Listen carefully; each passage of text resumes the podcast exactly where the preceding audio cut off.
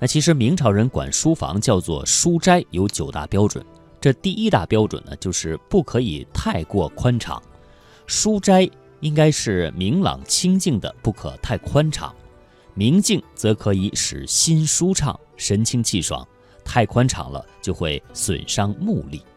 那么第二个标准呢，就是有植物花草，窗外四壁藤萝满墙，中间摆上松柏盆景或剑兰一两盆。石阶周围种上青翠的芸香草，旺盛之后自然青葱郁然。第三个标准呢，就是书房当中应该养鱼，旁边放洗砚池一个，更应该设一盆池。靠近窗子的地方养锦鲤五七条，来观察它自然和生机活泼的状态。第四个就是书桌与文房四宝了。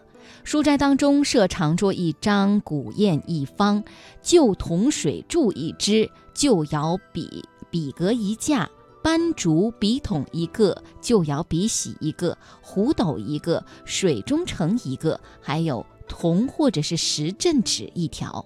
第五个标准呢，就是小木床一张，左边放一张小木床，床下再放脚凳一条。那么第六个就是床头边放小鸡一张，上放古铜花樽或者是歌谣定瓶一只。有花的时候，将瓶里插满鲜花，以收集香气；平时呢，则将蒲石放在上面，以收集清晨的露水，使眼目清爽。或者放鼎炉一个，用来焚烧印篆或者是燃香；冬天则放暖砚炉一个。第七个标准呢是文玩装饰，墙壁上挂古琴一把，中间放长条木几一张，墙上挂画一幅。书室当中只有两类画是可以挂的，以山水为上，花木次之，或者是挂用来供奉的名画云霞之中的山水神像、佛像也可以。木几旁放一炉、一花瓶、一持柱瓶，也就是筷筒。以及一香盒这四样东西的种类档次呢，其实呢是有很大的差别的。那仅凭博学高雅的人是可以自己来进行选择的。但是这四者之中的炉具要有乳炉、鼎炉、吉尔仪炉等三种是最好的。炉的大小一般要求炉腹的直径不超过三寸。花瓶呢应该是用胆瓶，花菇是胆瓶当中最好的。其次是宋瓷鹅颈瓶，其余的就不太适合用了。墙壁上在合适的地方可以挂一壁瓶，用来四季插花。第八条呢，就是要有一把禅椅，座椅呢可以摆六张无形笋凳，一把禅椅旁边放一拂尘、一骚背、一棕肘、一铁如意。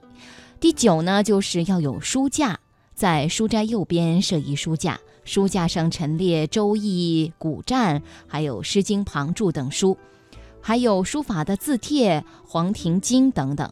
其他闲散方面，则可排放《草堂诗余》《正序花间集》等。那么，以上这些书籍都是山居隐士长期需要阅读的，所以也是书斋当中的必备之书。在画卷方面，则可以收集旧时作者的山水画、人物画、花鸟画。或者是名人闲事的墨迹，各若干幅，用来充实书架。如果没有什么事扰乱心神，人应该经常独坐于书斋之中，或对日吟诵，或者秉烛夜读，于书斋里享受一份清福，从学问当中得到一份快乐。